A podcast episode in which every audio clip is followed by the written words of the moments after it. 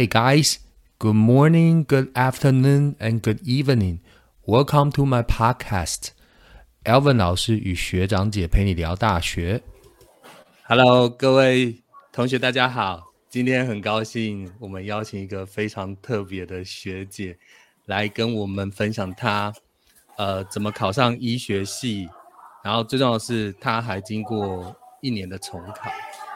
那我相信她的经验应该。可以带给很多学弟妹不一样的想法，尤其是在现在可能学测成绩公布下来，那可能有一些同学在考虑要不要再战一年。那我相信学姐的这就是这段，我们不要讲访谈，就是我跟学姐的这段聊天，或许可以给你们一些不同的想法。那。我们就先请学姐简单先自我介绍。Hello Karen，嗨，大家好，我是国防医学院医学系目前大学五年级的 Karen。我刚刚回家的路上，其实我一直在回想 Karen 在我班上的那个样子，跟我现在在镜头上面看到她的样子，真的差好多，因为她那时候就是。剪啊，留长头发就是算是学生头这样。对。然后我在 Facebook Facebook 上面在看到他的时候，他已经剪短发。然后我刚刚看到他的时候，一直觉得他变得好可爱，这是认真的，就认真的。其实呃，我在开始要就是我在开始为我的 Podcast 找题材的时候，那 Karen 学姐一直在我的名单当当中，只是。只只不过没有想到会来的这么快，这样子。那我想要啊，请 Karen 学姐啊，就是帮大家回答一下，因为我其实有在 IG 上面问一些学弟妹，就是关于重考、关于医科他们会有什么问题。第一个问题啊，我觉得应该是很多学弟妹想要知道，就是不知道 Karen 学学姐你什么时候才开始？决定就是应该是说什么时候你决定自己要考医科？嗯呃，如果确切来说的话，应该就是高中，就是可能分类组前，就是高高一的时候，大家还是呃没有分组的时候，就是每个科目都读的时候，就觉得，哎，后来就觉得，嗯，就讲难听一点，就是自己成绩还不错，然后就觉得说，好像也没有特别排斥往哪个方向，然后它其实是一个。出路还蛮固定的科系，就是他不需要去有太多的挑战，因为那个职业的生涯就是这样大概这样走，所以我大概是高中可能分组前高一的时候就决定说想要往这个方向前进，这样。那你当下决定，就是你知道你自己要读医科，或者说你开始准备努力读书要考医科的时候。你对自己就是考上医科的这个把握度大概有多高？把握度吗？嗯嗯，我觉得把握度就是一直到事情发生之前，没有人敢说把握度是多少。我觉得，嗯，一刚开始我的把握度其实也没有很高，因为我其实在学校的模拟考我也都大概六十出头分而已。然后我们那时候满级分是七十五。对对，然后是直到真正考了第一次之后，我才知道，就是我可以考到七十这样。所以，嗯，把握度我觉得可能 maybe 七十吗？七十趴，七成。所以你平时的就是段考，嗯，段考的成绩怎么样？就是在校成绩怎么样？在校成绩，呃，我那时候是我们班上第三名毕业的。然后那时候繁星的话，其实我是大概我有点忘记，没有到真的趴数很少。我们学校我记得应该有七百多个人，然后我应该差不多是七趴到九趴，我忘记详细的数字，但是是两位数以内，就好像七趴九趴之类。但其实你乘以七百个人，也没有说排名到真的很前面。另外一个大家想要知道问题是，呃，你已经确定自己想要读医科？那好好，就像你讲的，你可能把握度大概就是你也知道自己有那个能力考到医科。那你在真的开始准备学测之前，或者是说在高一高二这两年为为了考医科做的什么准备？就比如说，呃，像我们上次有简单讲到，就是志工服务啊等等之类的。就是我那时候其实做了蛮多自工服务，我算是从高一就开始铺路，因为其实志工服务这种东西，不管考哪个科系都需要，所以我其实志工服务我做了很多种，只是就是针对医学系的部分，我有特别再去医院做志工，然后我的寒暑假也都有，应该是到真的高三之前，我的高一高二寒暑假都有去那种偏乡服务，就会去。呃，山上的小学或是国中带小孩，对我，哎，台中就是之前我不知道他现在还盛不盛行，但是那时候有一个服务性的社团叫做原乡服务社，那时候是我们当初我认识的几个学长加上我创立的，我点，我们那时候应该是第二年去，然后后面陆续就蛮稳定的在招生，就是这种服务性的社团。然后去参加医学营，差不多就这两个。所以，呃，这些职工服务的资讯都是你自己你自己上网找的，或者说经由学长姐告知，然后知道有一些职工服务对于你报考医学系、申请医学系有帮助。对吗？我就是自己去找。就像医院医院的日工服务，应该网络上都找到相关资讯啊。这个，呃，我去偏乡服务的这个部分，就比较像是，呃，同学找我，然后我们一起去的这样。但是现对，就是现在有一些应该也是会去各个学校，就是招募，就是有那种共同招募各个学校的面联合面试之类。所以我觉得资讯应该也不算到真的很匮乏，就是要找应该都是有。所以刚刚我们讲的这些算是备审资料的部分嘛？那对，那最主要就是课业的部分。因为你刚刚讲说你是第三名毕业，我现在是我们班而已，我们班而已。哦，不是啊，我现在想说，我如果是在。某地区的第一志愿，然后是全班的前三名，我也绝对去考医科啊！我怎么可能不考医科？甚至是我想要去考顶大的热门科系。那可是，可是我觉得话说回来，我觉得呃，因为其实上次跟 Karen 聊天的时候，他给我很多很很不错的想法。他他跟我讲到，就是他其实觉得他自己没有特别聪明，但是。他觉得他自己自己有投入时间在准备课业上面，那不知道就是呃，Karen 有没有办法简单的跟学弟妹讲说，就是呃，不管他们是要考医科，或者是准备学测，或者想要考上自己理想的科系，那在课业上面，就比如说高一高二，呃，对课业应该要有什么样的态度，或者做一些你当时。当当时啊，你自己在高一高二的时候，你觉得自己做了一个对的决定跟对的规划，这样子。嗯，我觉得课业的话，就是尽量照着学校考试的进度，不要落掉。就是有些人可能是有些人是冲刺型，我有遇过，就是他可能高一高二啊都嗯比较。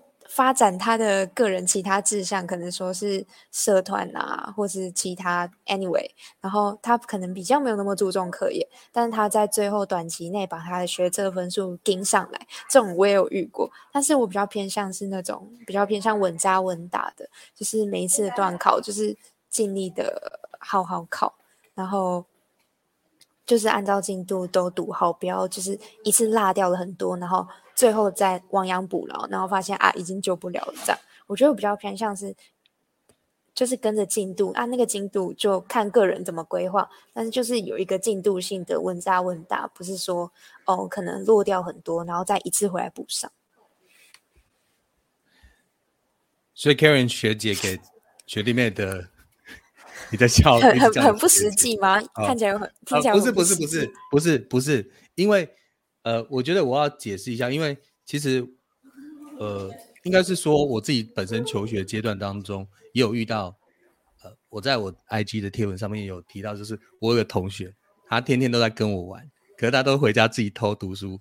然后呃，其实我那一段故事还没讲完，他呃，他天天跟我玩哦，然后他永远都是校排前五，班排前三这样子。那那我一直很不解，我只是知道我知道他很聪明，那可是我不知道为什么他总是有办法，就是成绩那么好。到最后我才知道他目就是他通常是晚自习读书，或者回回回宿舍读书。他是一个呃付出很多时间读书的人，只是我没有看到。哦，你知道他现在是什么职业吗？工程师？不是，他跟你一样也是医师，他在龙总。对，哦，嗯，对，真的很妙。好，我们话题拉回到我们自己，就是 Karen 身上这样。嗯，呃，所以其实我觉得 Karen 讲的我很赞成，因为呃，Karen 他有讲到，他之前有跟我讲到，就是他觉得他自己不是一个很聪明的人，所以跟着学校进度，然后把基础打好，等到真的。大考的时候，或者是范围比较大的考试的时候，其实你平常做的努力，在考试的时候一定会正常发挥。我我觉得这不是不不切实际，反倒是我觉得，因为呃，聪明的人有，但是聪明的人绝对不是，就是非常聪聪明的人绝对不会是大多数嘛。那所以所以我觉得 Karen 学姐给大家的建议，大家真的值得参考。那我下一个问题想要问的是啊。呃，Karen 学姐，你还记就是 Karen，你还记得那时候，比如说你学测毕业之后，从我的学生班毕业之后，嗯，我们怎么在联络上的吗？我思考一下，应该是透过利友吧，印象中，对，就是那时候利友就一直有跟我 keep in touch，我追踪他的 IG，然后后来他知道我去重考，然后就很可怜，因为就是重考班。嗯，这重考班每一科都会有固定的老师，但那个师资不一定是适合你的，或是你很满意，就是不可能每个都是 A A 加加的那种老师吧？那补习班就赔死了，没有啊？就是，所以我那时候就是想要请 Elvin 老师帮我改作文，所以我那时候每个礼拜好像都会写隔年重考那年的学测作文，然后寄给 Elvin 老师帮我改。对我记得那时候好像是因为这样。其实我认真的是想要问，你还记得有一本书叫做《百日维新》吗？百百日维新，对，有一个我知道啊，对对对对对对对，百日维新就是阿帕奇，keyword 是阿帕奇，对吧？对，就是呃那时候呃，Karen 的老师他就是呃让他们买一本《百日维新》，就是那本单字书就叫《百日维新》。那我就跟 Karen 在讨论，就是说这本老。就是老师，这位老师他怎么编排他的这个单字的过程当中，Karen 他就回我一句话，他就说：“老师，你知不知道百日维新到最后其实是失败的？所以我读这本书会不会到最后也失败？这样 我永远都记得这个笑话。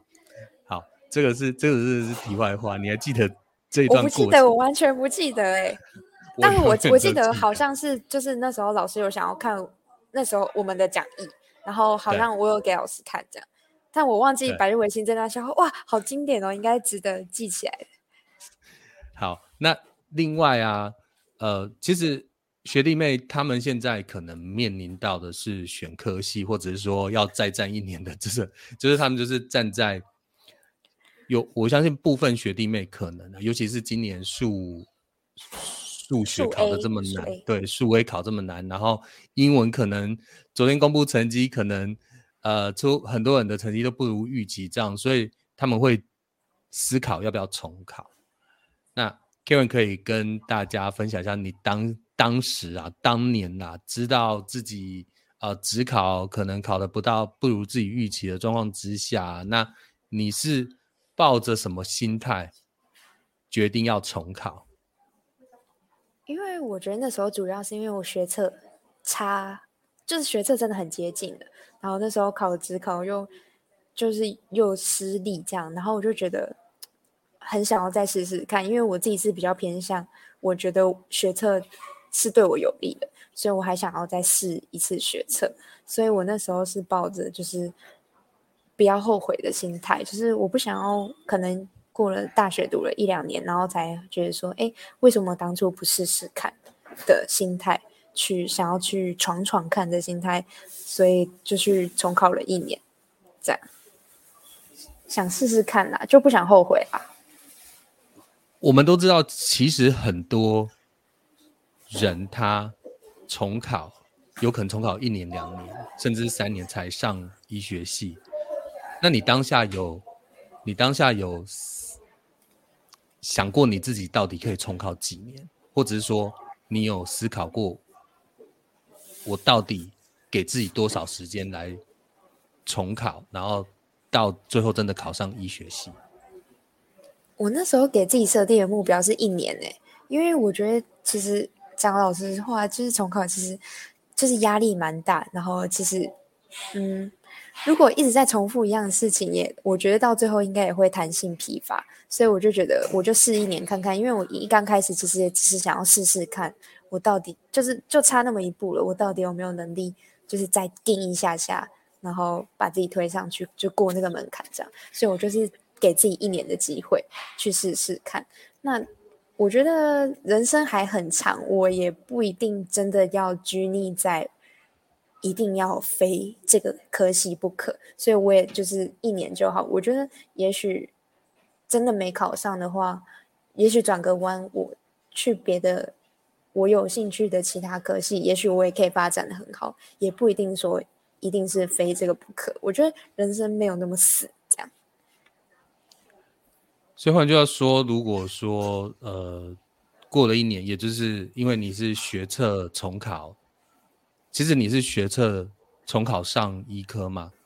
那对，如果学假设啦，过去相反假设啦，如果你学测没有考上的话，所以你会接着再继续考职考。对，只只考。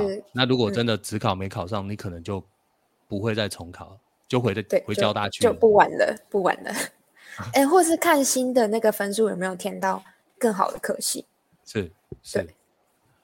那其实很多人对于重考班，抱持一种呃既期待又怕受伤害的心情。那你你在重考班的时候啊，你自己是什么样的心情过这半年？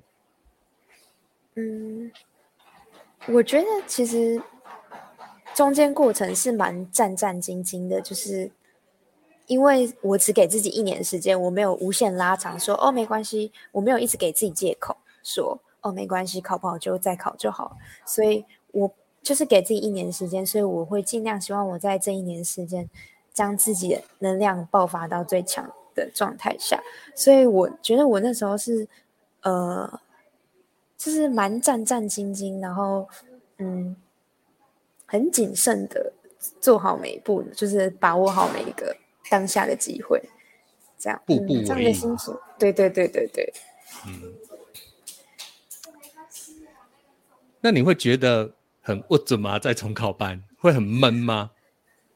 嗯，我觉得或多或少会吧，因为那个的当下的状态是你的同学都刚上大学，大一新鲜人，他们生活很多彩多姿，然后相对来说你的生活。就是很一成不变，当然就是重考生活你要做到，呃，怎么样的程度都是看个人。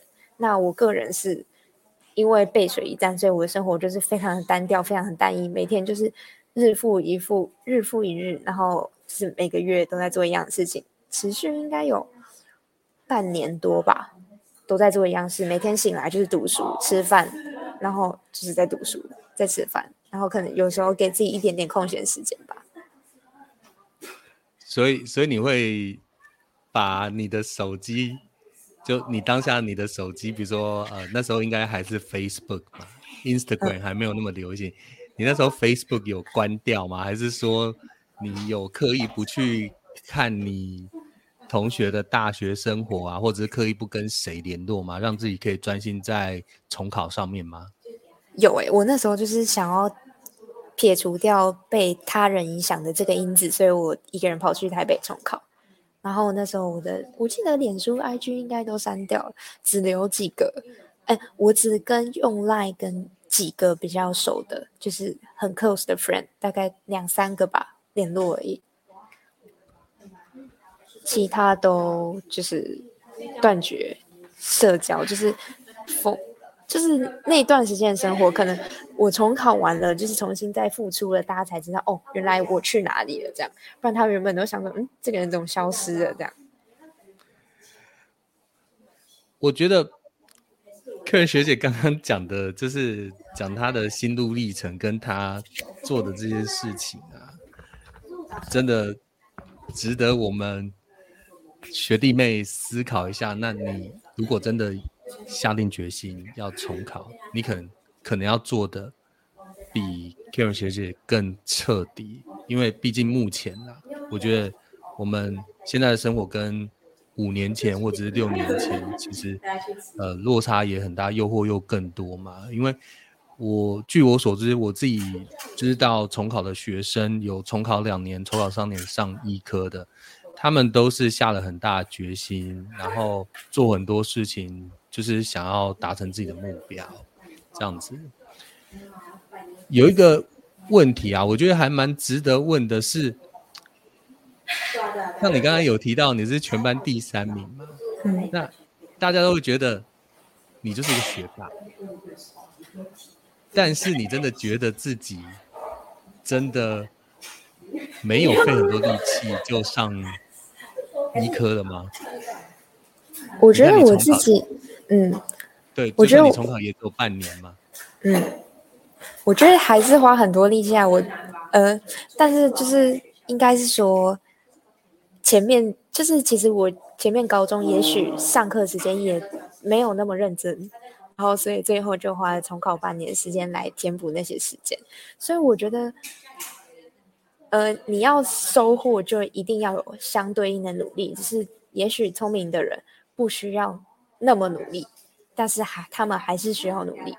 所以也许在其他人眼里看来，我没有花太多力气，但是对我来说，这段人生中已经是我人生中超级努力的时候。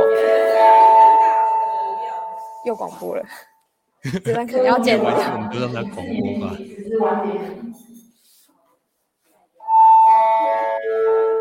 结束了。顺带一提，Karen 学学姐她现在在宿舍里面，所以我们很真实的呈呈现这一切。好，最后啊，我们请 Karen 给一样也想要考上顶大或者是医科的学弟妹一些建议或一些想法。嗯，我觉得在就是考量自己的大学或是科系的时候，可以呃想一些管道或是。就是现在网络上资讯也很发达，你可以去搜寻说你可能想要去的这间学校或者这间科系，它实际拥有的资源与你未来想发展方向能不能衔接，或是甚至，嗯，给你一个助力，让你未来的发展方向更顺利，或是有加分的作用。我觉得可以先去了解这个方向，再去做选择。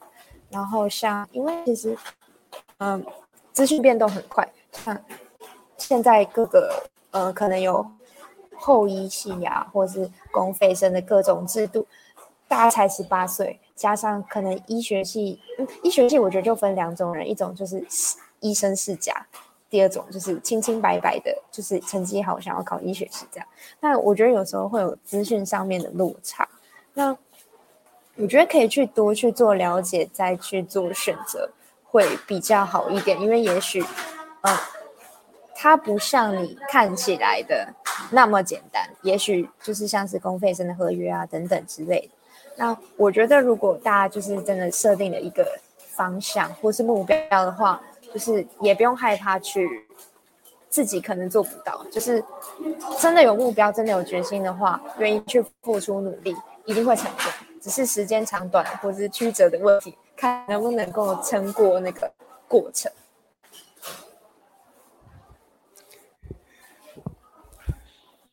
呃，其实，在录 podcast 之前，我跟 Karen 学姐上礼拜聊了大概有多小时。那过程当中啊，呃，她他讲了一些让我觉得很很感动的话，其中啊，他就讲到就是说，他那一年其实只考考上交大，可是当下决定要重考的时候，他其实他他抱着的心态其实是放手一搏，因为他觉得人生就是这么一次，那如果没有真的去尝试，怎么会知道自己可以到达他想要到的那个地方？怎么？可以知道，就是自己没有办法达成他想要的目标，所以他才会抱着背水一战、步步为营的心态，自己一个人跑到台北，在那一栋大楼，然后一个小女生住在宿舍里面，然后每天就是读书、读书、读书。我觉得这个想法、这个心态跟这个决心啊，现在的同学。不管是高一、高二，或者是说你正在面临选科系，或者是面临要考分科测验的同学，都可以思考一下，你是不是有像 Karen 学姐一样，这这个决心，然后再做自己想要做的决定。你不要忘记了，就是人生就是这么一次而已。当然，我不是在鼓励大家重考，但是我觉得你现在做的每一个决定啊，跟你。未来的人生一定都有相关。我们今天就谢谢 Karen 学姐，然后来到老师的 Podcast，跟大家聊她重考的这段过程。谢谢你，Karen。好，嗯，谢谢老师，嗨，谢谢大家，拜拜，拜拜。